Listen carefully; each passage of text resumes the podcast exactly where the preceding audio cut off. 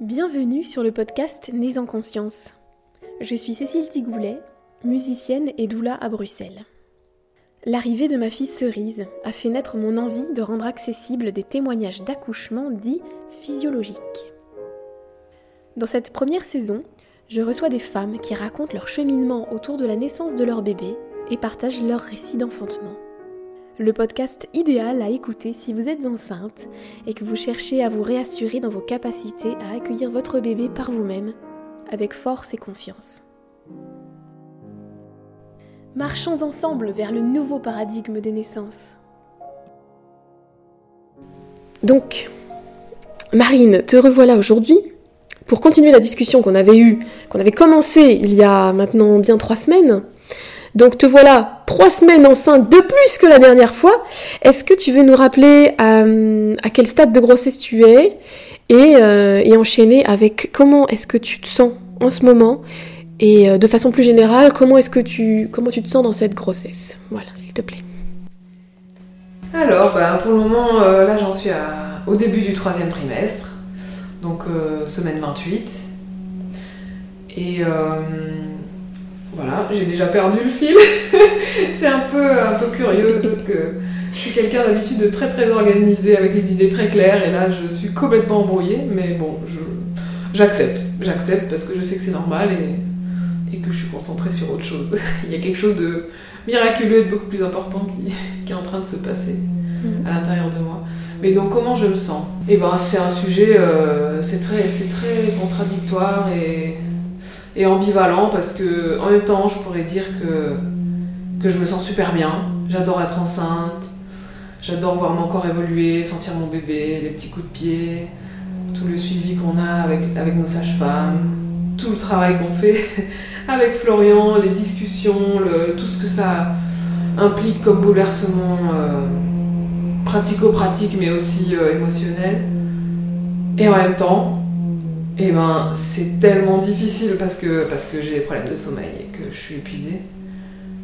Donc il y a un peu ce truc de c'est merveilleux et en même temps punaise c'est quand même pas facile parce que euh, parce qu'il y a tous les petits trucs, euh, les crampes, euh, le nez qui saigne, les gencives sensibles, avoir faim et au point de d'avoir d'être presque sur le point de tomber dans les pommes, donc de pas pouvoir attendre, donc être obsédé par la bouffe sans arrêt. enfin voilà, toutes les petites choses. Voilà, c'est vrai que le ventre commence à être encombrant. Maintenant, quand je fais du vélo, je pédale en canard, hein, voilà. et, euh, et, bon, moi spécifiquement, là, le, sommeil qui est vraiment un, vrai sujet qui me préoccupe un peu tout le temps.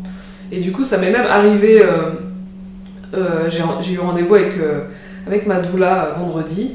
Et en fait, bah, évidemment, elle voulait prendre de mes nouvelles, donc savoir comment je dormais. Et en fait, je lui ai répondu que j'avais pas du tout envie d'en parler, parce que le sujet est tellement omniprésent que j'avais pas encore envie de passer une séance là-dessus. Et, euh, et, pourtant, je comprends bien son, son intention de m'aider et tout ça, mais c'est vrai que en même temps, j'ai envie de, de trouver des solutions, et en même temps, chercher, ça me demande beaucoup d'efforts mental. Euh, et puis financier, et puis de temps, quoi, parce que j'ai des rendez-vous à droite à gauche, j'essaye des choses qui fonctionnent pas vraiment, et puis quand on essaye trop de choses en même temps, on sait plus ce qui marche, ce qui marche pas.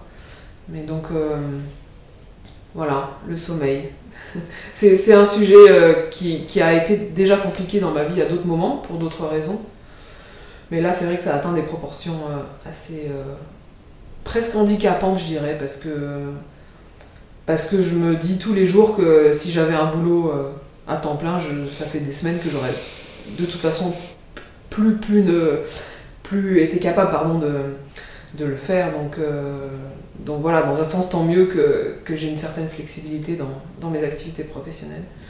Mais donc euh, voilà, pour, pour, pour, donner quelques, quelques informations, si ça parle à, d'autres personnes, c'est au premier trimestre, je dormais euh, entre 5 et 6 heures. Donc euh, avec une sieste par-ci par-là, j'arrivais à m'en sortir. J'étais fatiguée, mais ça allait. Et puis au fur et à mesure, ça s'est vraiment dégradé au point que des fois je dors 2-3 heures ou même pas du tout. Et, et donc je, voilà, je suis un peu dans un état de, de euh, je suis en tel manque de sommeil que euh, je, suis parfois trop fatiguée pour dormir même. C'est très bizarre de dire ça, mais, mais c'est vraiment la sensation que j'ai. Et c'est pas les pensées qui tournent, c'est pas des inquiétudes conscientes en tout cas. C'est vraiment comme si le corps avait perdu la, capacité de, s'endormir. C'est vraiment très curieux. Alors du coup, comment je fais? Euh, bah donc, le yoga m'aide beaucoup, comme je t'en parlais euh, tout à l'heure, c'est-à-dire que voilà, je fais une séance tous les matins et c'est vrai que ça, régénère en fait, ça, permet vraiment de, donner au corps, euh, de lui permettre quand même d'accéder à des ressources auxquelles j'aurais pas, pas du tout pensé et, surtout la respiration en fait. Les séances de yoga, c'est très peu de posture, c'est euh, de la respiration, euh, des grandes respirations, beaucoup de pranayama pour ceux qui connaissent, donc des, plein d'exercices différents de souffle qui vraiment me donnent euh, du coup de l'énergie pour démarrer la journée. Et puis évidemment, je fais une sieste ou l'autre. J'essaye d'en faire une par jour, parfois c'est pas possible, mais. Alors je me restreins à une demi-heure de sieste, hein, parce que sinon je crois que je pourrais m'endormir 2-3 heures. Et j'ai trop peur d'après euh, ne, plus pouvoir m'endormir le soir, parce que j'arrive quand même à dormir entre 22h et 1h en général. Et en même temps, alors il y a des gens qui me conseillent de dormir tout ce que je veux la journée, d'autres qui me disent euh, ne surtout pas dormir la journée, d'autres qui me disent euh, fais plusieurs siestes. en fait, il y a tout et, son contraire hein, comme, comme conseil. Donc donc je fais avec ce que, ce que j'ai, ce que je peux. Et c'est vrai que des fois, je sais que je pourrais faire telle ou telle chose. Et des fois, j'ai juste pas le courage. Donc en fait, euh, des fois, je suis une loque et puis je pleure et puis c'est tout. Et puis, et puis j'attends que, que ça passe et, je m'autorise vraiment à, faire du rien aussi. Parce que je suis quelqu'un qui est toujours euh, débordé avec mille choses à faire. Et, parce que voilà, j'aime faire beaucoup de choses et, continuer à, apprendre, à donner les cours que je, que je donne habituellement, etc. Mais des fois, je, je fais juste rien. Et, euh, et du coup, oui, j'ai quand même cette petite inquiétude de...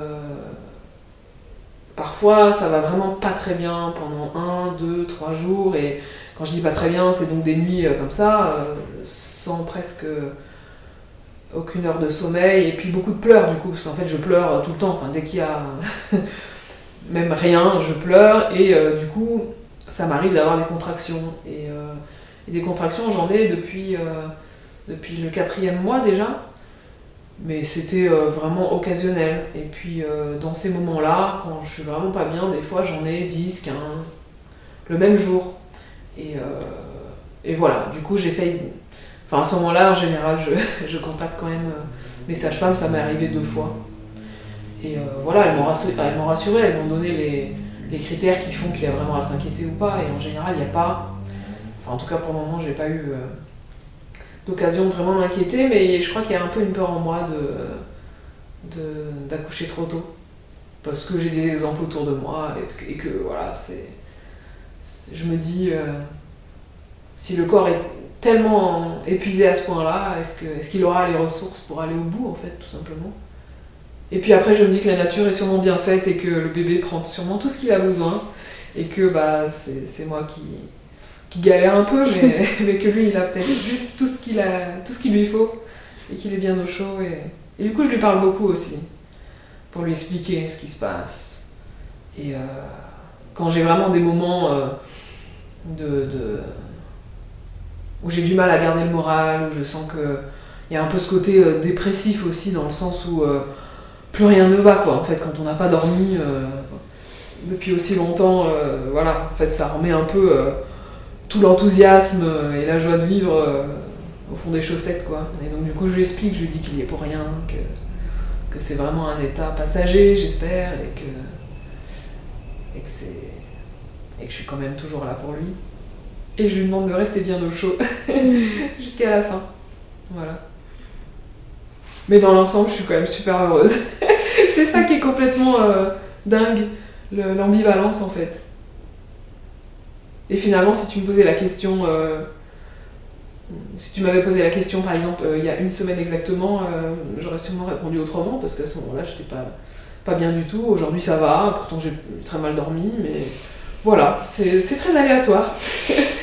Et bon, ouais, J'essaye vraiment d'être dans l'acceptation de toutes les émotions qui arrivent et du fait que c'est pas grave de pas dormir. Et aussi, il y a un petit truc qui, moi, me rassure, enfin en tout cas qui m'aide à, aussi un peu tenir le coup, c'est de me dire que peut-être que mon corps il est déjà en mode euh, rythme sur le bébé où je vais devoir me réveiller euh, toutes les heures, 2 heures, 3 heures, j'en sais rien. Parce que c'est un peu le cas en fait, je dors jamais plus que de 3 heures. Même des fois c'est qu'une demi-heure ou une heure. Et, euh, voilà, peut-être que je suis... mon corps est trop, trop en avance par rapport à, ce rythme-là. Et aussi, je dois un petit peu faire face à la trop bonne volonté euh, de mon entourage qui me conseille de me reposer parce qu'une fois que le bébé sera là, je pourrai plus dormir. Donc ça, ça arrive en fait très très souvent. Et je sais bien que tout le monde me le dit euh, avec une bonne intention et, et dans l'idée de me, réconforter et tout ça. Mais c'est vrai que du coup, ça, ça m'aide pas du tout parce que parce que si seulement j'arrivais à dormir, oui. Mais bon, ils ne peuvent pas le savoir, et donc voilà, je leur en veux pas du tout. Et c'est vrai que quand on me dit surtout repose-toi, eh ben, j'ai tendance à répondre, mais en fait, j'ai pas besoin de me reposer, j'ai besoin de dormir. Vraiment, le sommeil profond, cet état où vraiment on, oublie tout, quoi. On dort profondément, on est vraiment loin dans le sommeil, et quand on se réveille, on est reposé et on, et on pète la forme. Et en fait, ça, ça m'est pas arrivé depuis, depuis plusieurs mois quand même. Voilà. Et alors là, physiquement, donc euh, forcément, les, auditrices, les auditeurs ne te voient pas. Euh, si je peux me permettre juste de te décrire de façon générale, tu as une physionomie qui est très fine. Et, donc là, c'est vrai que c'est assez impressionnant quand on te voit. Hein. vraiment, tout à l'heure, je te disais, mais on dirait presque un faux ventre, parce que t'as longi, ta longitude, ta longilinité, là, et puis t'as ce, ce gros ventre qui sort. Euh, et, comment est-ce que ça va physiquement? Je veux dire, tu arrives encore à mettre tes chaussures? Enfin, je sais pas, c'est bizarre, non, de te voir comme ça, c'est trop bizarre. Moi, c'est vrai que je me posais beaucoup de questions avant d'être enceinte, parce que donc je suis quelqu'un, c'est vrai, donc qui suis très fine et euh, et j'arrive vraiment pas à prendre 3 euh, grammes, quoi. Donc, je, quoi, quoi, que je mange, je, je n'arrivais pas à prendre de poids avant la grossesse, et donc c'est vrai que j'avais un peu cette inquiétude de me dire, mais est-ce que je vais, entre guillemets, est-ce que mon corps va réussir à, à prendre ces kilos euh, dont le bébé et tout ça euh, aurait besoin pendant une grossesse et tout? Et puis bon, évidemment, je, je, pense que, que, le corps a toutes les ressources pour faire ce qu'il faut.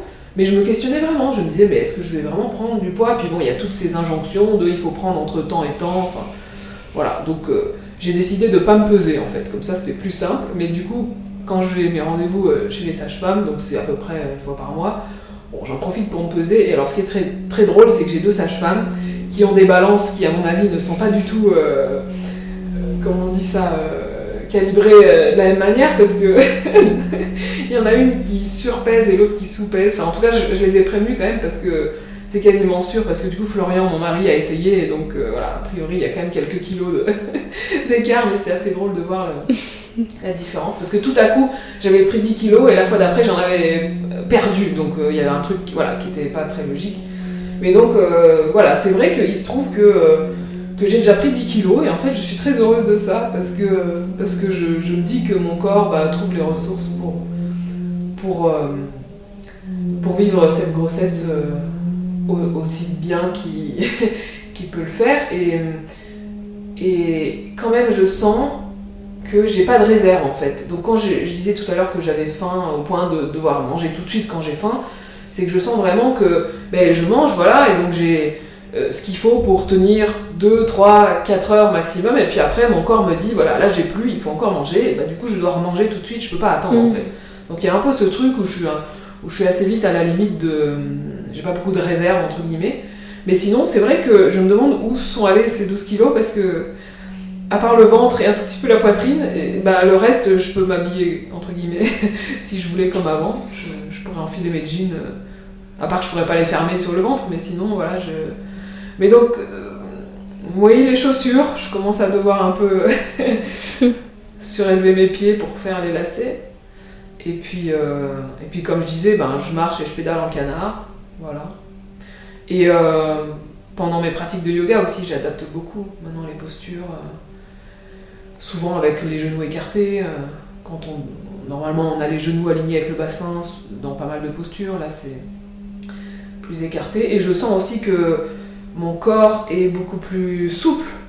Donc en fait, euh, par, par moment, j'ai l'impression que mon bassin se délite, qu'il ne tient plus, comme si les ligaments et les muscles, voilà, en fait, gagnaient de l'ampleur. Et ça, c'est pas très agréable parce que du coup, j'ai assez vite mal dans le bas du dos, mm. la sacro-iliaque. Surtout à droite, j'avais déjà une petite faiblesse avant, donc là, ça, ça vient beaucoup plus. Sinon, bon, je trouve que j'ai quand même des cernes. Hein. ça, je crois que. Mais finalement, pas tant que ça par rapport à, à l'ampleur du manque de sommeil. Mm. Enfin voilà.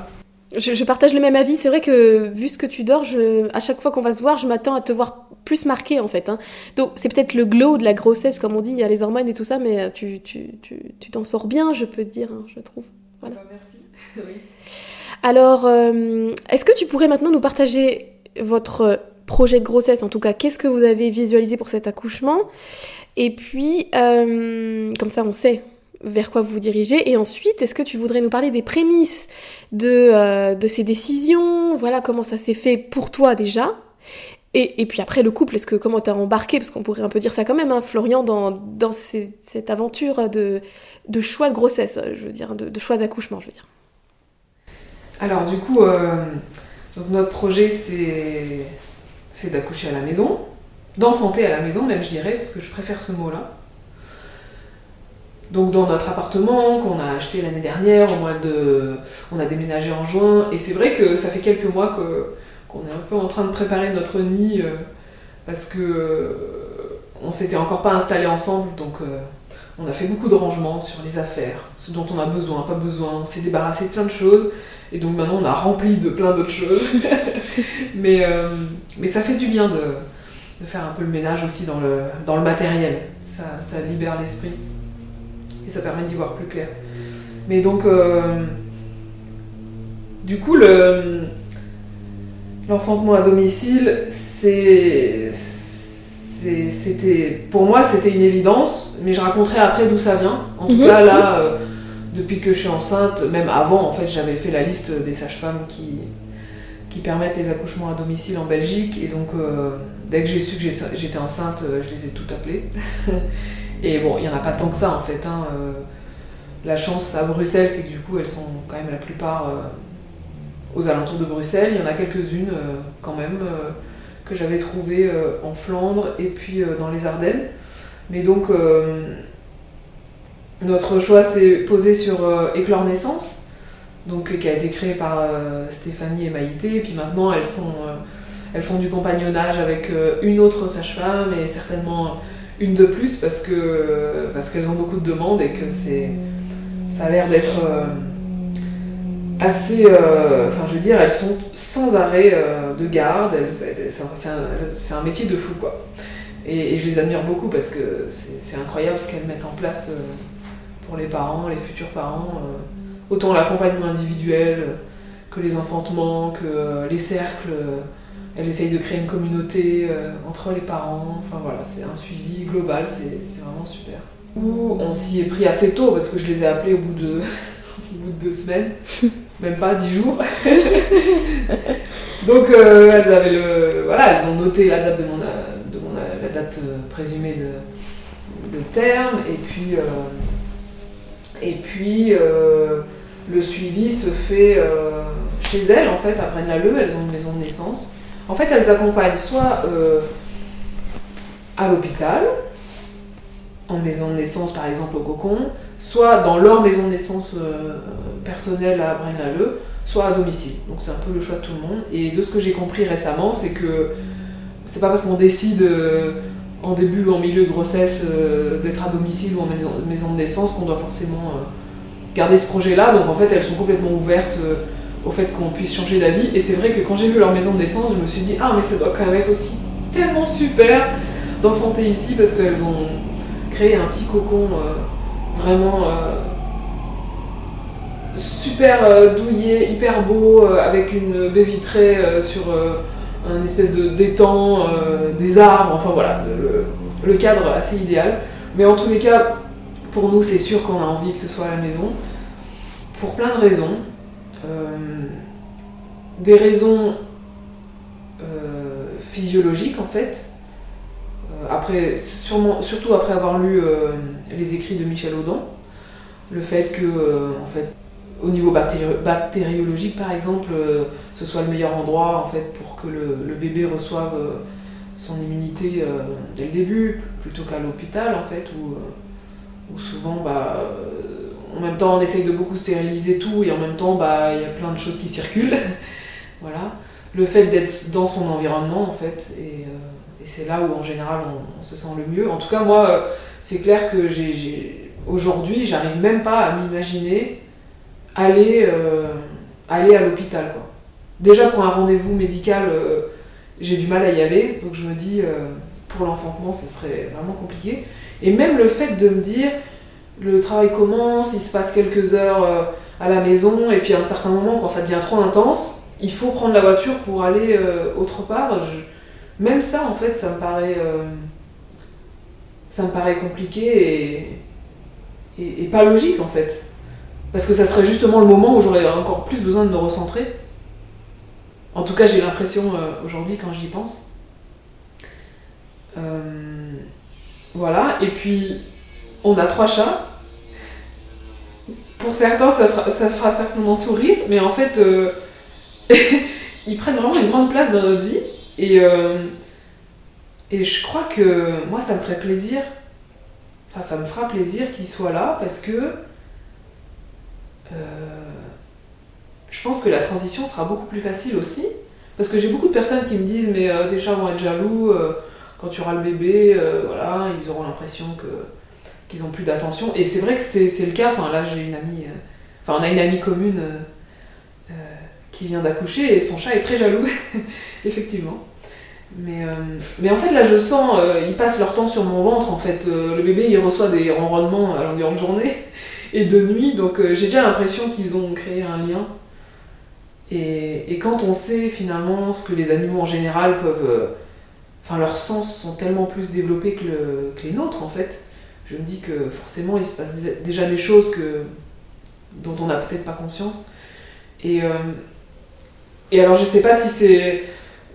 Enfin en tout cas c'est l'expérience de, de mes sages-femmes, c'est qu'elles disent que les accouchements euh, à, à, domicile euh, où des chats sont présents sont en général plus faciles et plus rapides. Alors bon, on verra. je vous dirai une fois que ce sera passé. Mais en tout cas c'est clair que le fait de préparer notre nid pour l'arrivée du bébé, mais aussi pour l'enfantement, c'est comme une continuité en fait. Avec, euh, avec toute la grossesse où, bon bah voilà, je passe beaucoup de temps chez moi, je me crée mes petits espaces où je suis bien.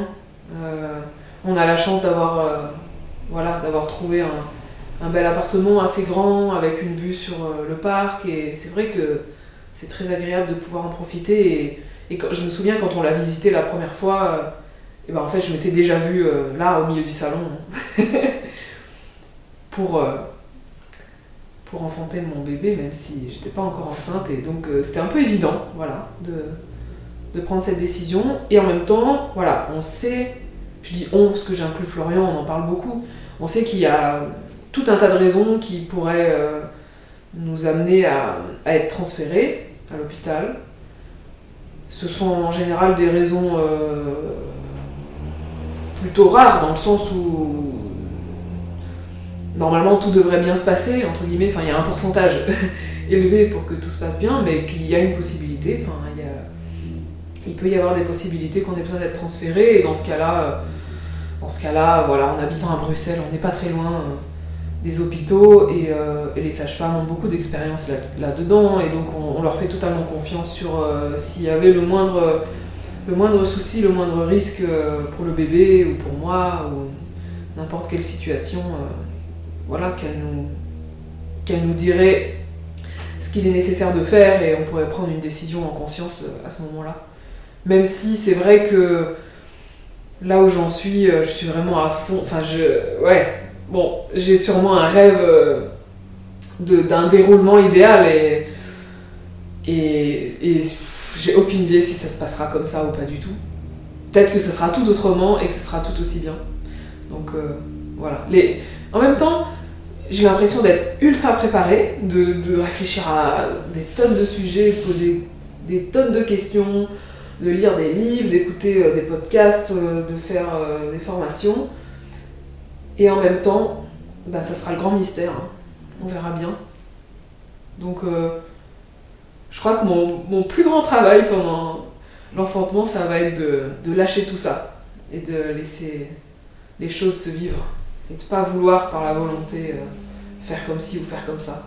Ce qui est un peu mon, ma personnalité, hein, d'être dans l'action en fait. Alors que là, j'ai l'impression que ce sera plus euh, se laisser traverser par ce qui, ce qui vient naturellement. Voilà. Est-ce que j'ai répondu à la question? Très bien. Et, maintenant, si tu veux nous parler de, des prémices euh, et puis de, ton cheminement vers, euh, vers tout ça. Parce que, donc, en fait, là, ce que tu as dit, c'est que c'était assez naturel voilà, qu'en fait c'était une évidence. Oui. Évidemment, est-ce que cette évidence, elle était là euh, Est-ce que tu as déjà envisagé l'enfantement avant? Est-ce que. Tu vois? Donc d'où ça vient? Donc moi je viens d'une famille où on est cinq frères et sœurs. Euh, mais comme j'étais la quatrième, j'ai pas forcément eu de petits frères ou petites sœurs euh, petits. Et j'ai pas eu non plus beaucoup de, de bébés dans mon entourage finalement. J'ai eu des cousins, mais on les, voilà, je les ai pas vus très souvent. J'ai fait un peu de babysitting quand j'avais 14 ans, mais voilà, j'ai pas plus que ça d'expérience avec la petite enfance. Euh, d'autant plus que quand j'étais pas encore vraiment dans le sujet, j'en avais jusque-là, j'avais parlé avec ma mère en fait. Euh, mes frères et sœurs n'ont pas d'enfants pour le moment. Et euh, en fait, je pense que. Alors, les toutes premières fois où c'est venu, c'est quand j'ai travaillé il y a 6 ou 7 ans dans un, cabinet ministériel et en fait il y avait j'ai travaillé un an et au fur et à mesure de l'année il y a eu plusieurs euh, grossesses et accouchements et donc c'était un peu les premières fois où je me suis dit ah oui euh, je commence un peu à en avoir envie et mais à ce moment-là les personnes n'en parlaient pas en fait. Elles étaient juste enceintes. Euh, quand elles avaient leur congé maternité il fallait trouver un remplaçant et puis et puis ensuite elles revenaient et voilà c'était très on parle pas de tout ça. Et finalement, le, gros déclencheur, c'était toi. Alors, il y a eu une autre amie avant, une amie très proche, seulement euh, c'était pendant la période du Covid, et donc on s'est quasiment pas vu. Euh, et, tout ce qu'elle m'avait dit, à peu près, c'était que qu'elle, au contraire, euh, préférait ne pas trop se poser de questions, faire confiance au, au gynécologue qui la suivait, à l'hôpital, aux préparations à la naissance, et puis voilà, elle a eu un accouchement à l'hôpital qui s'est bien passé, euh, sa fille euh, va très bien. Et, mais voilà, on n'avait pas forcément décortiqué le sujet à ce moment-là. Elle m'en parlait un petit peu, mais et moi je savais pas trop non plus euh, que poser comme question. Donc c'était voilà, ça c'était un peu le, début. Et puis donc après, toi tu as été enceinte et là, on habite. À ce moment-là, on n'habitait pas très loin non plus l'une de l'autre, donc on se voyait assez régulièrement. Euh, et, je voyais qu'il y avait plein de sujets sur lesquels tu te renseignais, et puis tu avais déjà fait la, formation euh, Yoga Doula, et puis, et puis je te voyais avec tes podcasts tout le temps, et je me disais, ah, mais c'est quoi ces podcasts? Parce que moi je suis toujours très en retard sur les, sur les nouveaux moyens euh, de diffusion, tout, ça, quoi. Donc je me disais, ah non, je, sais pas trop si j'ai envie d'écouter des podcasts et tout. Puis tu m'as parlé de Quantique Mama, et donc j'ai commencé à écouter ça. Et enfin, ces podcasts, sa chaîne. Et euh, au début, je la trouvais, euh, je sais pas, complètement exacerbée. Je me disais, oh là puis elle raconte sa vie et tout. Est-ce que c'est normal de raconter sa vie comme ça et tout Et puis en fait, euh, je me suis complètement prise au jeu. Et en fait, il y a eu vraiment ce truc où, je me suis dit, si j'ai envie de comprendre ce que vit Cécile, maintenant, et tout au long de sa grossesse, et même après, il faut que je me renseigne, quoi. Et donc, il y a eu un truc où j'ai eu envie de, de, me plonger dedans, déjà à ce moment-là. Donc, du coup, ça fait déjà bien trois ans et demi. Et donc, euh, il y a eu le podcast de Quantique Mama, il y a eu nos discussions, et, euh, puis euh, il y a eu du coup Blistory, j'ai commencé à écouter les podcasts de Blistory, alors là, il y avait. Y a vraiment tous les sujets qu'on veut, et c'est vrai qu'on peut se plonger dans tellement d'histoires, et je trouvais ça très précieux, en fait, que, que des personnes racontent ce qui leur est arrivé que ça a été merveilleux ou absolument terrible, parce qu'en fait, c'est la réalité de, ces personnes et c'est ce qui arrive en fait euh, ben, tous les jours à des personnes qui vivent des événements magnifiques ou, ou juste normaux, enfin qui se passent bien ou qui se passent horriblement. Et, en fait, ça, m'a ouvert les yeux sur tout un monde. Je me suis dit, mais en fait, je, je connais rien du tout à tout ça. Et à ce moment-là, euh, je n'étais pas du tout en, projet de, de, bébé, mais ça, a complètement éveillé ma curiosité. J'étais à fond, quoi. Je, me disais, c'est un sujet euh, hyper large euh, qui va certainement me concerner un jour ou l'autre. Et, et je vivais les histoires à fond. En fait, j'écoutais les histoires des, des femmes, des couples, et puis j'avais l'impression de. J'ai ce côté un peu empathique où c'est comme quand je regarde un film et puis je, suis tellement embarquée dans l'histoire que que, voilà, que je vis l'histoire en même temps que, que les personnages du film. Et donc là, c'était un peu pareil. Quoi. Je, à chaque fois que j'écoutais un podcast, je, je, vivais le truc et je me disais, oh là là, mais il s'est passé ça. Et puis après, je prenais des notes, j'avais un carnet euh, avec tous les sujets euh, où je m'étais dit, voilà, si un jour euh, je suis en projet bébé, il faudra que j'aille chercher et que je me renseigne sur ça et ça et ça. Donc voilà, ça c'était mon côté très organisé qui revenait. et puis.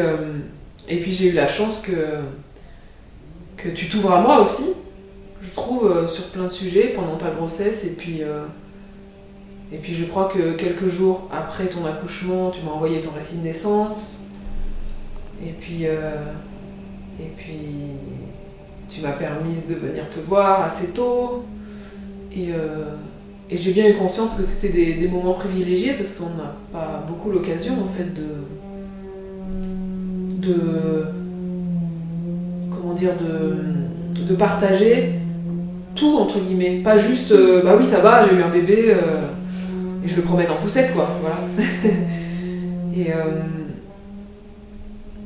donc toi tu avais fait le chemin déjà d'accoucher en maison de naissance avec des sages-femmes indépendantes et en fait c'est à partir de là que mes réflexions ont démarré en fait parce que dans un sens, euh, l'hôpital, je connaissais pas non plus plus que ça, à part ce qu'on voit dans les films, qui est complètement euh, en dehors de la réalité en fait. Et, euh, et donc tous ces sujets, je les ai creusés à travers les podcasts et à travers nos discussions. Et le jour où, où c'est devenu une, une, réalité pour moi, où vraiment avec Florian on a commencé à parler de, de de concevoir un bébé, comment dire, lui, pour le coup, il vient d'une fratrie de trois frères. Euh, le sujet n'était non plus jamais abordé, ni par sa mère, ni par son père. Euh, qui sont divorcés, ils ont divorcé très très tôt, quand il avait deux ans. Donc il garde un modèle familial assez compliqué. Et, et aussi, voilà, les, souvenirs qu'il a en fait de ce que sa mère lui disait sur les, bébés, les jeunes enfants, c'est. Euh, bon, c'est que ça crie, ça pleure, il faut changer les couches, c'est fatigant. Donc il avait vraiment une mauvaise image en fait de, la toute petite enfance. Lui s'imagine beaucoup plus avec des, des enfants un peu plus grands, des ados, avec qui il pourrait faire des randos, des grandes randonnées en montagne. Et donc tout ça pour dire que, finalement, bah, j'avais envie de lui partager tout ça, tout, ce que j'apprenais sur euh, la périnatalité, sur, euh, sur les naissances, sur tout, tout, tout, ce milieu, cet univers. Et en même temps, euh, je me rendais bien compte qu'il fallait démarrer par quelque part, que je pouvais pas tout à coup lui balancer mes idées qui sont quand même pas la majorité de ce qui se passe en fait, parce que, parce que comme, bah, comme pour, pour tout sujet ou comme pour tout le monde, je pense qu'on a besoin de faire un chemin en fait, tout simplement. Et donc, comme Florian est un scientifique, en même temps, euh, voilà, il est scientifique et en même temps, il fait beaucoup de, de yoga, il est beaucoup dans la spiritualité, donc il a un peu ces deux versants, mais il a besoin de, de preuves et d'études et de et d'éléments concrets parfois pour se faire des idées sur, sur certains sujets. Et, c'est tout à son honneur parce que c'est vrai que des fois, revenir aux choses concrètes permet euh, bah, d'expliquer des décisions en fait. Et donc j'ai commencé par lui envoyer euh, un podcast de Michel Audin tout simplement parce que pour le coup, c'est bien une référence qui est approuvée, je pense, assez unanimement et qui donne des, voilà, des, des clés et des outils très concrets sur, sur des choses très objectives en fait dans les naissances. Et donc voilà, ça a commencé comme ça, et puis ensuite je lui disais, tiens, il y a tel ou tel podcast, et, et en fonction de si c'était un récit ou si c'était un professionnel de la naissance, je lui disais, voilà, là c'est quelqu'un qui raconte son histoire, donc c'est complètement son vécu, son ressenti, euh, c'est très subjectif, ou là, ben, là c'est des données concrètes euh, de tel type de professionnel. Et euh, à vrai dire, il s'est assez vite pris au jeu aussi d'apprendre là-dessus, donc euh, il s'est un peu plongé là-dedans aussi, et finalement euh, il s'est laissé embarquer complètement en fait. Il n'y a quasiment jamais eu de, de, de désaccord euh, profond ou de réticence sur certaines choses, sur des sujets fondamentaux de la naissance. En fait, très vite, il, m'a dit Mais oui, en fait, à la maison, c'est le meilleur endroit pour nous, on sera très bien ici à condition qu'on soit accompagné par euh, des sages-femmes qui ont l'habitude et tout ça. Donc il y avait quand même toujours ce côté euh, d'être rassuré sur on fait pas tout seul euh, dans notre coin un truc complètement farfelu. Et c'est vrai que, je le rejoins complètement là-dessus. Je me verrais pas, pour le coup, enfanter toute seule. Enfin, je veux dire, à deux avec lui. Ça, c'est vrai que ça serait. Ça serait là, pour le coup on irait dans des limites où on serait pas rassuré et du coup je pense que ça mettrait un peu en, péril euh, la confiance qu'on a aujourd'hui de le faire à la maison avec, euh, avec les sages-femmes. Et euh, donc c'est un sujet qui est omniprésent là depuis le début de la grossesse et donc moi je passe mon temps à la bibliothèque à commander des livres que je laisse en évidence sur la table et donc évidemment il a moins le temps que moi de lire et de se plonger dedans, mais quand même, euh, il, est hyper impliqué. Et, euh, et dès que j'ai un sujet euh, qui est trop important pour moi, ou que je, je sens que je dois absolument en parler, ben, il se rend disponible pour qu'on puisse le faire. Et, et, là, on est vraiment dans des, dans des sujets avec les sages-femmes, justement, sur la question du transfert, les délais les interventions possibles et tout ça, et, il prend son rôle très à cœur de, euh, d'être bien renseigné, de savoir quelles sont les options, et de pouvoir euh, éventuellement être aussi euh, un garant et un protecteur de nos décisions pendant, pendant tout l'enfantement, si, que ce soit avec les sages-femmes ou s'il y avait un transfert. Enfin, dans, voilà, il, prend son rôle vraiment de, protéger la bulle en fait. Et, et je suis super heureuse qu'il le fasse parce que. Parce qu'en même temps, les. Pères, enfin les futurs papas sont, impliqués depuis pas si longtemps finalement dans les, dans les naissances. Et en même temps, euh, moi je crois fondamentalement que, c'est vraiment juste qu'ils soient là parce que c'est leur bébé, ils peuvent déjà communiquer avec. Alors c'est vrai qu'on fait de l'autonomie, donc euh, il y a vraiment ce, fait que Florian, qui trouvait ça un peu bizarre au début de s'adresser à un ventre, euh, aujourd'hui il, parle vraiment à notre bébé il lui explique des choses, il, le touche, il lui fait des câlins à travers sa paume de main et, moi je suis persuadée que pendant l'enfantement, euh, en rassurant notre bébé ou peut-être en l'encourageant, tout simplement en étant là pour lui, et eh ben ça sera plus facile, ou en tout cas ça sera plus agréable, je sais pas, on verra. Mais du coup ce sera pas juste moi et mon bébé, ce sera Florian, moi et notre bébé. Et, donc voilà, je suis très heureuse qu'il soit complètement embarqué dans l'aventure. Et alors le plus drôle c'est euh, c'est que on est, je sais plus si on a déjà parlé de l'hygiène naturelle. Voilà, donc euh, j'en ai entendu parler peut-être par euh, Quantique Mama la première fois, ou je sais plus par qui, enfin bref. En tout cas, euh, j'ai lu le livre de référence là-dessus, et j'ai été complètement conquise par le sujet. Alors justement, je voulais aborder le sujet. Ça, faisait partie des choses en postpartum que je voulais, euh, je voulais te demander. Mais génial, lançons-nous là-dessus. Est-ce que tu peux déjà rappeler euh, ce que c'est, comme ça on sait? De quoi tu parles? Oui, ben, en quelques mots, c'est en fait euh, ne pas utiliser de couche pour le bébé, en gros. Voilà. Et donc au premier abord, on se dit voilà, mais enfin comment c'est possible? Parce que c'est quand même, ça a l'air d'être un sujet assez voilà, je veux dire, les deux, trois premières années de la vie d'un bébé, on passe notre temps, j'ai l'impression, euh, enfin en tout cas moi, qui n'ai pas encore eu de bébé, à euh, commander des couches, changer les couches et, euh, puis à un certain moment à prendre la propreté quoi. En tout cas c'est ce que les, les directrices de crèche qu'on a vues nous ont beaucoup parlé, l'apprentissage de la propreté. Et en fait ce livre remet en question tout ça, mais, mais d'une manière en même temps historique, en même temps culturelle et en même temps complètement pratico-pratique, comment est-ce qu'on fait aujourd'hui pour, pour, tenter ce genre de pratique.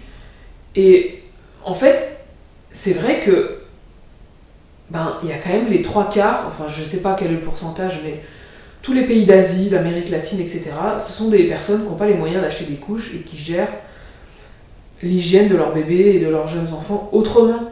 Donc euh, finalement, est-ce que, est-ce que les couches sont sont un luxe pour, euh, les, riches, entre guillemets, ou est-ce que, est-ce que toutes ces personnes qui, en fait, euh, ont toujours euh, géré cette hygiène autrement, n'ont pas des éléments complètement logiques par rapport à la physiologie du bébé, de l'élimination, de ce besoin, en fait, d'aller faire pipi et caca, comme tout, tout être humain, et en fait, bon voilà, il faudrait un petit peu se, renseigner, parce que je vais pas ici euh, faire tous les détails, mais en fait, ce pourquoi j'ai abordé le sujet, c'est que Florian aussi a, complètement euh, adhéré à l'idée. Et donc, euh, moi, j'étais quand même partie sur on va quand même acheter un paquet de couches pour le début au cas où. Et il m'a dit bah non, pas du tout, on en prend zéro. Ah ouais, d'accord, carrément. Et donc, bah voilà, on n'a pas de couches.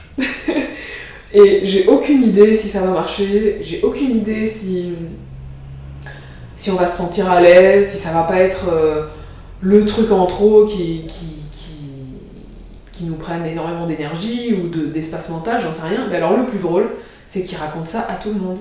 Donc il en parle à son frère, à sa mère, à ses amis. Et je me dis, mais c'est quand même un sujet euh, touchy quand même. Enfin, je sais pas.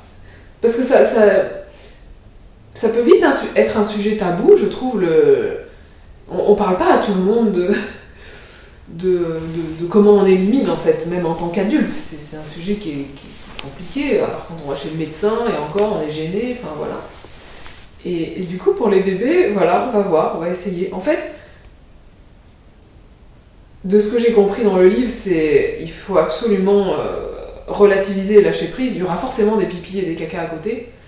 Mais j'ai l'impression qu'avec les couches aussi. Donc du coup, bon, voilà. Et Florian m'a dit finalement, essuyer, bon, laver un pipi ou un caca plutôt qu'une couche qui a mijoté pendant une heure, c'est peut-être plus agréable, je sais pas. En fait, peut-être qu'on se fait complètement des illusions ou des idées, on sait pas, on va essayer. En fait, on le prend comme euh, ce sera un besoin, comme euh, manger, dormir, le besoin d'affection, ce sera le besoin d'éliminer, et puis on va l'inclure dans, dans tout ce qu'on essayera de subvenir euh, par rapport à notre bébé. Et puis si un jour on met des couches, on met des couches, c'est pas grave, on, se fixe pas euh, absolument euh, un objectif précis, c'est juste qu'on trouve les, raisons, comme je disais, historiques, culturelles et physiologiques, tellement logiques qu'on va, qu'on va essayer. Et c'est vrai que la doula qui nous accompagne a fait ça pour ses trois enfants, et donc on se sent bien entouré, on se dit qu'on pourra lui demander conseil et, puis on verra bien. Hmm. C'est génial parce que tu vois, on parlait de prise de conscience euh, et, c'est une joie pour moi d'avoir été euh, sur ton chemin à ce moment-là de ta vie pour peut-être voilà, t'apporter euh, de la matière à réfléchir sur l'accouchement et tout ça. Et c'est drôle de voir que bah, aujourd'hui, moi j'ai ma fille là qui a bientôt deux ans et demi au mois de mai et donc je suis en train de lire ce, foutu bouquin sur la chenille et évidemment maintenant, maintenant j'ai du recul sur les couches, sur l'usage des couches. Là, tu vois, elle est pas elle est pas propre. Je déteste cette expression qui veut rien dire puisque c'est nous qui lui mettons des couches aux fesses. forcément qu'elle fait dans sa couche maintenant. Enfin, tu vois, c'est logique. Bref, donc voilà, j'ai beaucoup de prise de conscience. Donc merci déjà pour ça.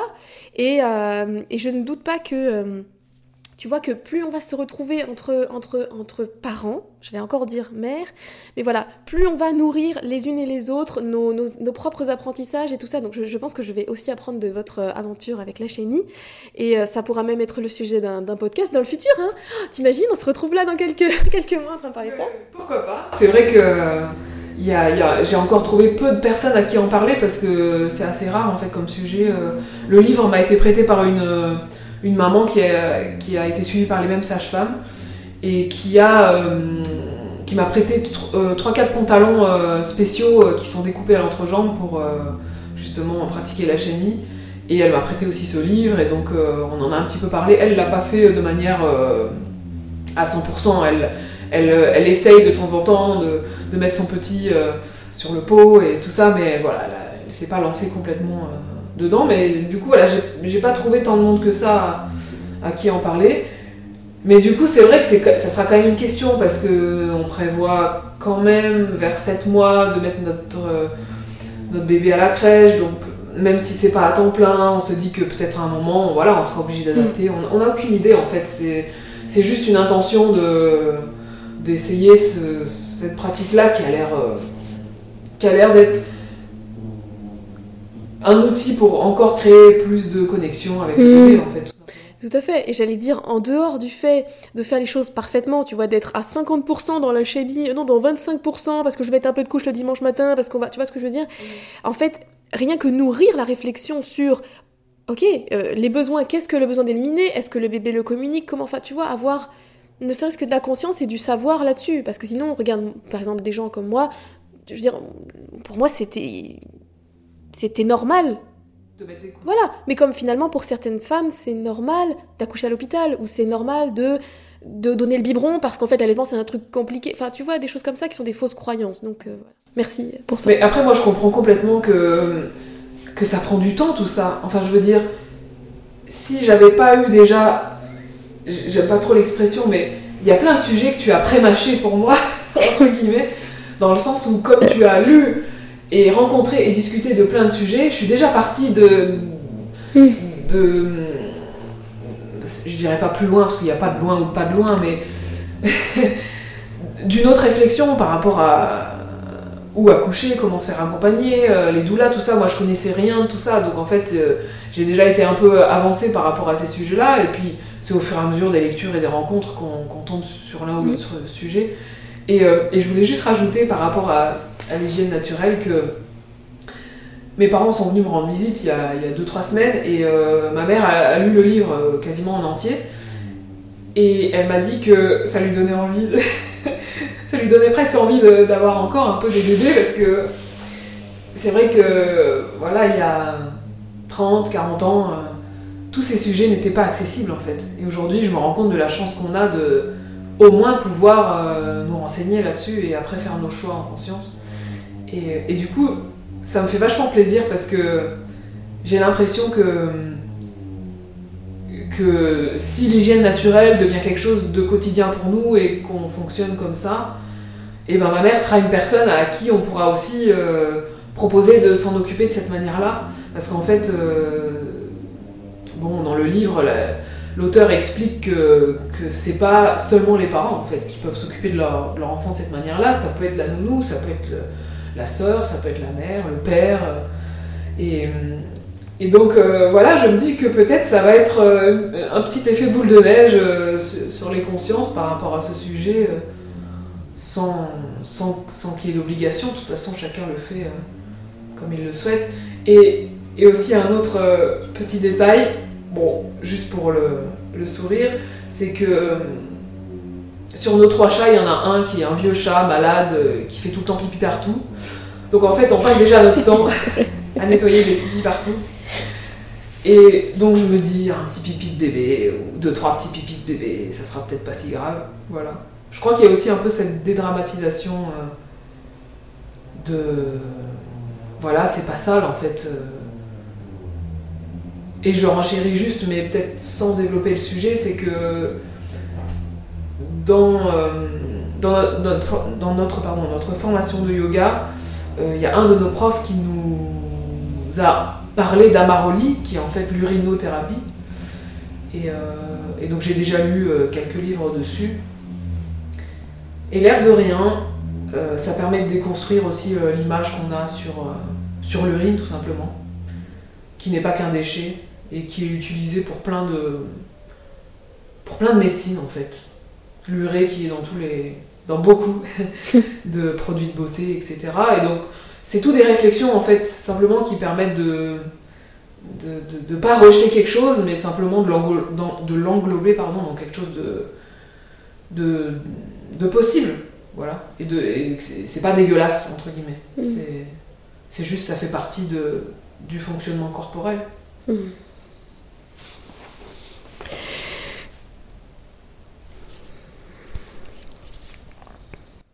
Et donc, on a parlé de ce que vous avez projeté pour l'accouchement et que je souhaite que cette projection euh, prenne vie euh, dans quelques semaines, donc hein, quelques, quelques mois, puisqu'on parle quand même en mois là. Deux mois et demi. Deux mois et demi, bah, c'est quelques semaines quand même. Hein. Euh, voilà, maintenant j'aimerais te parler du. Qu'on parle du postpartum, que tu nous partages qu'est-ce que, qu'est-ce que tu visualises, comment ça se passe avec Florian, est-ce que vous le préparez? Si oui, comment vous le préparez? Voilà, quelle est votre euh, vision du, postpartum euh, Voilà, qu'est-ce que vous voyez? Alors ça aussi, c'est un mot, le postpartum, que Florian n'avait jamais entendu. Et, euh, et moi, je l'avais jamais entendu avant que tu m'en parles. Donc c'est quand même un mot qui est peu utilisé je veux dire, peut-être dans le, la société en général. Évidemment, maintenant, j'ai l'impression d'en partout parler. Et d'ailleurs, ça m'a fait rire parce que, donc, à la bibliothèque où on va toutes les deux, et je, euh, donc j'amène en fait des, des, listes de livres, et donc des fois, ils les font venir d'autres bibliothèques, ou des fois, ils les achètent. Et un jour, tu, tu m'as envoyé un message en me disant il y a des livres sur le postpartum partout, sur les étalages, enfin, les voilà, euh, sur les livres qui sont exposés. Donc du coup, ça m'a fait rire. Je me suis dit, bah, c'est génial parce qu'en fait, il y a certains livres, ils les ont vraiment achetés en fait. Donc euh, donc c'est super. Parce que dans cette bibliothèque, il y a plein de choses. Enfin, elle est vraiment super. J'y vais depuis 10 ans et tout. Mais il y avait vraiment rien sur la maternité, quoi. Vraiment rien du tout, à part un espèce d'atlas euh, de médecine des années, 60. Et donc le postpartum. Et ben, c'est vrai que là aussi, il y a eu toutes des réflexions parce que euh, Florian, euh, bon, il est chercheur en mathématiques à l'université, euh, et, c'est un boulot voilà, qui lui prend du temps.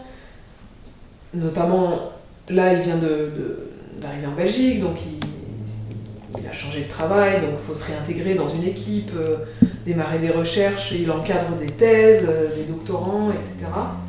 Et donc pour lui, c'était compliqué d'imaginer d'arrêter de travailler en fait pendant longtemps. Il a déjà fait ça parfois entre deux contrats, où il s'arrêtait pendant deux mois, puis il partait voyager en Inde par exemple. Mais c'était entre deux contrats. Là, il est vraiment lancé dans un processus qui va durer euh, a priori cinq ans. Et, et donc ça a été vraiment un sujet parce que moi j'étais vraiment dans mon idéal de euh, on devrait rester au moins un mois, voire même trois mois, même six mois. Euh, tous les deux euh, et, ne pas avoir besoin de travailler et juste s'occuper de notre bébé. Et je me sentais vraiment dans mon droit, j'étais vraiment euh, presque révoltée en fait. Je me disais, mais c'est pas possible de donner seulement euh, deux semaines de congé au père et puis deux mois à la mère, c'est trop peu. Et, et donc c'était compliqué parce que lui n'arrivait bon, voilà, me, disait que pour lui c'était pas possible, ou qu'en tout cas il trouvait que c'était compliqué, qu'il allait falloir un peu réfléchir. Et, et donc euh, ça, les discussions étaient, étaient pas très fluides au début à ce sujet-là. On n'était pas vraiment d'accord. Et c'est pas parce qu'il voulait pas, c'est qu'il disait que dans la pratique, il y a des réalités. Dans la vie, euh, on a besoin de gagner de l'argent, et donc ça faut travailler, tout simplement. Et, et je suis complètement voilà, ok avec ça, enfin, c'est comme ça que la société fonctionne. Et puis au fur et à mesure, il a entendu des histoires, puis il s'est aussi renseigné, et il a compris que la, période euh, vraiment euh, postnatale, juste après l'enfantement, est, fondamentale en fait, pour, euh, autant pour le bébé que pour la famille qu'on est en train de construire. Et que et que la manière dont il serait présent au début serait sûrement déterminante sur, sur beaucoup de choses après. Et du coup, on a entre guillemets la chance que l'accouchement est prévu pour début juin et que à l'université, pendant l'été, c'est quand même beaucoup plus calme. Et donc, au fur et à mesure des réflexions, il, a proposé de, de, pouvoir être. Donc, de toute façon, le congé euh, paternité pardon, en Belgique, c'est un peu allongé comme en France. Maintenant, c'est 20 jours. Donc, ça équivaut à quasiment un mois en fait. Donc, il pourra officiellement avoir un mois de congé paternité. Et ensuite, pendant l'été, il m'a dit qu'il allait vraiment euh, faire le minimum syndical, c'est-à-dire euh, pas grand-chose. Et et il est complètement à l'aise avec ça, ce qui n'était pas du tout le cas avant. Donc euh, je, lui en, suis très très reconnaissante parce que c'est fondamental pour moi, j'en ai vraiment besoin. Je le sens que, que je vais avoir besoin de lui et besoin de nous aussi en fait. Et pas juste parce que euh, j'aurais besoin qu'il fasse les courses et tout, non, non, j'ai très envie que, qu'il ait du temps avec euh, notre bébé, qu'il puisse créer un lien, qu'il puisse justement, euh, dans la réalité, dans son expérience à lui, et euh, ben, vivre les choses autrement que, que ce qu'on lui a raconté euh, par hmm. rapport à lui, sa petite enfance. Je crois que ça sera aussi guérisseur. J'en sais rien, c'est des suppositions, mais hmm. je me dis que, que ça vaut la peine en tout cas d'avoir ce temps. Et, et, pour ma part, Bon, moi, j'ai je, le statut d'artiste, donc qui équivaut à l'intermittence du spectacle, s'il y a des Français euh, qui nous écoutent. Et donc, euh, j'aurai le congé maternité euh, comme comme c'est prévu par les mutuelles, et puis ensuite, je reprendrai certainement petit à petit mes activités parce que j'ai des cours privés, je, je m'occupe d'une ASBL où je suis très, très libre et flexible dans ce que je fais. Donc en fait, je, pense que je vais vraiment prendre du temps, plusieurs mois pour, euh, pour notre bébé, et puis, euh, et puis m'organiser pour, euh, pour faire quand même ce qu'il y a à faire au, minimum pour pas non plus laisser tomber les gens. Mais je sais que là, je suis déjà en train de faire le vide en fait. donc, donc voilà, ça c'est pour déjà simplement se libérer du temps et être ensemble. Et ensuite de ça, euh, on a regardé un documentaire sur les Kramzorg aux Pays-Bas. Donc ce sont des aides familiales qui viennent euh, au domicile des jeunes parents. Il faut savoir qu'aux Pays-Bas, 25% des enfantements ont lieu à domicile quand même. Et donc c'est tout à fait normal euh, d'avoir une personne qui vient pendant une semaine, un mois, deux mois en fait. Et c'est quelqu'un qui va venir aider à faire à manger, le ménage, mais aussi aider et donner des conseils pour les soins au bébé, pour euh, l'allaitement. Euh, c'est des personnes vraiment qualifiées aussi euh, pour l'accompagnement des, jeunes parents et le postpartum. Évidemment, quand on a vu ça, on s'est dit, mais il faut qu'on trouve ça pour nous aussi, parce que, parce que nos familles sont loin, parce que même si on a des amis ici, finalement, on se rend compte que c'est une période qui peut être très difficile, et en même temps magnifique. Mais de nouveau, cette ambivalence, j'ai l'impression, entre tout ce que, toutes les nouveautés, tous les changements, apprendre à connaître le bébé, être devenu père et mère, tout ça, tous ces bouleversements. Et, euh, et donc j'ai cherché, et puis au début je trouvais pas. Donc les mutuelles me disaient Ah oui, vous voulez une femme de ménage Alors j'en disais Bah euh, oui, ça peut me rendre service, mais non, c'est pas tout à fait ça. Mm. Et. Euh, et donc je me suis rendu compte que, en fait, à Bruxelles et, en tout cas dans la Belgique francophone, euh, personne ne savait ce que c'était en fait, ce, concept de Kramzorg. Et puis j'ai une collègue flamande qui a eu un bébé il y a un an et demi, je pense, et qui m'a dit Ah, mais tu sais, nous en Flandre, on a eu ça pendant deux mois, on avait une dame qui venait euh, trois matinées par semaine et elle nous aidait. Euh, enfin voilà, ce, principe-là, donc une personne qui aidait un petit peu à, tout toutes les tâches euh, ménagères, mais aussi aux soins de la maman, du bébé, aussi une aide psychologique si besoin, en fonction de la personne, des besoins, etc. Et, donc je lui ai demandé si c'était parce qu'elle était en Flandre. Elle m'a dit, bah, je pense oui que c'est un organisme flamand. Et en fait, on a fait nos petites recherches et on s'est rendu compte qu'il y avait deux organismes à Bruxelles, flamands, qui proposent ces services-là. Donc on les a contactés, ça a été un peu euh, plus compliqué parce qu'en flamand. Heureusement, Florian a commencé à apprendre le flamand, donc il a pu euh, les approcher. Bon, évidemment, c'est des personnes qui comprennent l'anglais et, souvent le français, mais c'est toujours plus facile quand même quand on, aborde avec la langue de la personne qui est en face de nous. Et, et donc voilà, notre dossier est en cours, mais donc c'est possible qu'on aura une personne qui viendra. Euh, je pense qu'on a choisi deux matinées par semaine le premier mois et une matinée le deuxième mois. Et, euh, donc c'est payant quand même, mais euh, je crois que ça dépasse pas 9 ou 10 euros de l'heure, donc ça reste des tarifs très très raisonnables. Et bon, évidemment, ce serait un luxe qu'on s'accorde, mais je crois qu'un luxe qui peut être quand même vachement nécessaire. J'avoue que j'ai lu un livre sur une personne, une femme, qui a raconté sa dépression du postpartum. La forme la plus grave, je ne sais plus comment ça s'appelle. La psychose puerpérale Voilà. Et, euh, et ça m'a beaucoup touchée parce que. Parce qu'en fait, elle raconte vraiment que tout allait bien dans sa vie, c'était une personne euh, joyeuse, enthousiaste, qui n'avait jamais eu de problème de dépression, et, et elle s'est retrouvée dans un, dans un cercle de descente en enfer euh, où, euh, où c'est elle qui a demandé à être admise en, psychiatrie et tout ça, et au point où voilà, elle pouvait plus s'occuper du tout de son bébé, sa famille était complètement éclatée. enfin voilà, arriver dans un, dans un tel état sans, sans signe avant-coureur en fait.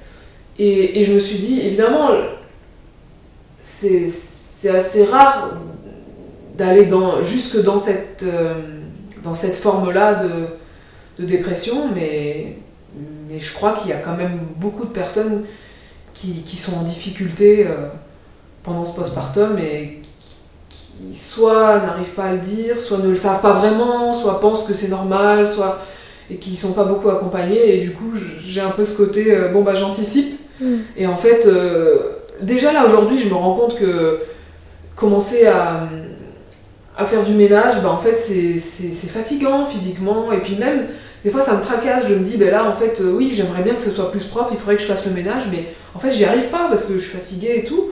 Et je me dis bah quand j'aurai le bébé que peut-être je serai fatiguée aussi, peut-être que j'y arriverai pas non plus et que et que ça sera très agréable d'avoir quelqu'un pour nous aider et peut-être que ça sera aussi très agréable que cette personne euh, s'occupe du bébé pendant une demi-heure et qu'on se retrouve avec Florian et ou peut-être que que j'aurais besoin de conseils pour, euh, je sais pas, l'allaitement ou d'autres choses. Et, donc voilà, donc on a mis en place ça, enfin on essaye de mettre ça en place. Et, et sinon, on, on pense que certainement notre doula nous accompagnera après aussi, parce qu'il y a plein de sujets euh, euh, dont on discute avec elle qui, nous paraissent être la continuité en fait.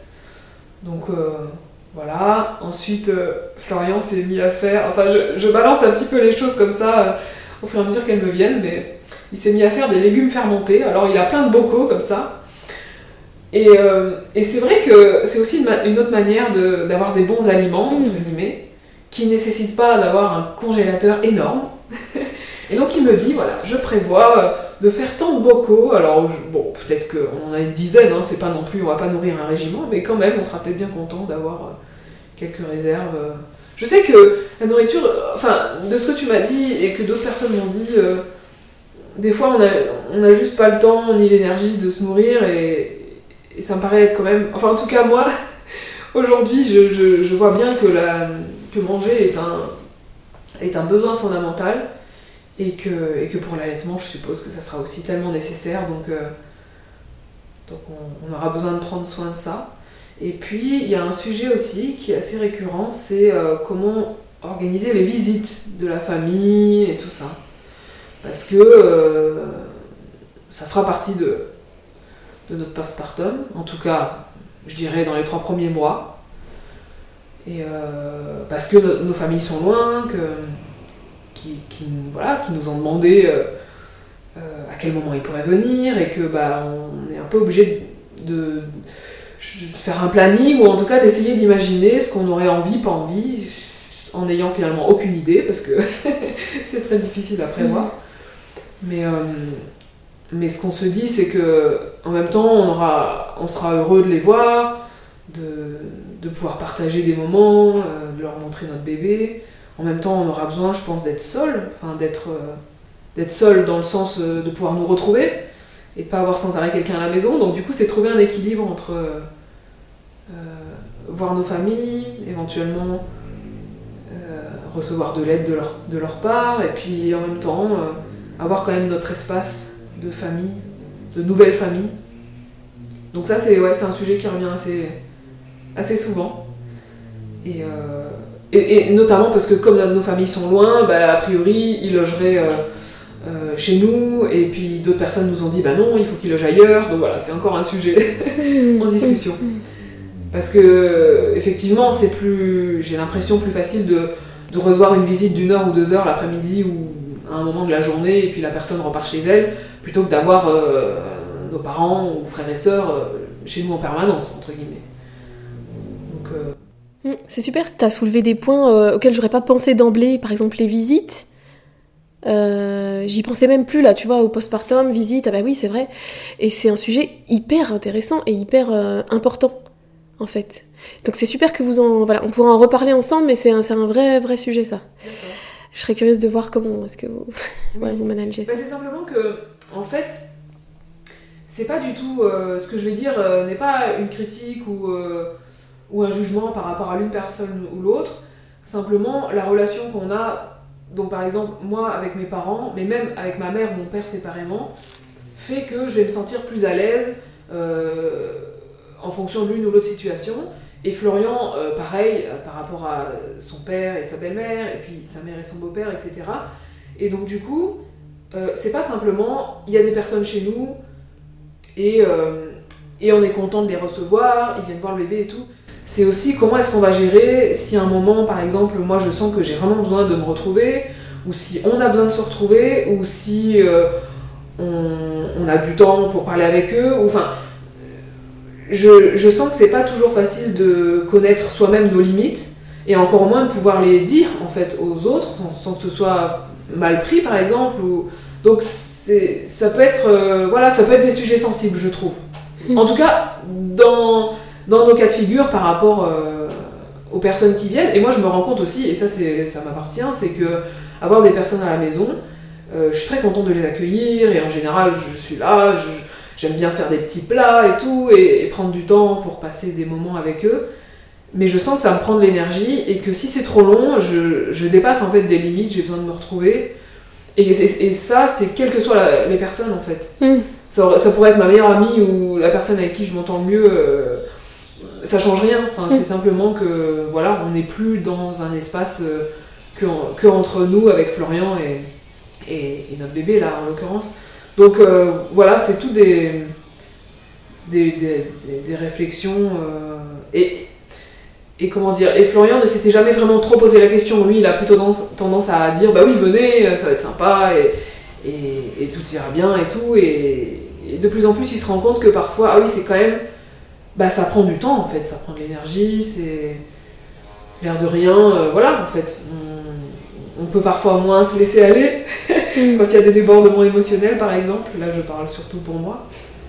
Euh, voilà, tout simplement. Mais oui, tout à fait. Et puis, il y a aussi que toute l'éducation que vous êtes en train de vous apporter à vous-même sur le postpartum, en fait, ça concerne, et on en parlait d'ailleurs avant d'enregistrer, ça concerne également l'entourage, les personnes qui ont envie de venir, les personnes qui vont venir. En fait, ce que vous apprenez sur le postpartum, toute personne qui va être euh, de près ou de loin avec une personne qui vient d'enfanter devrait savoir.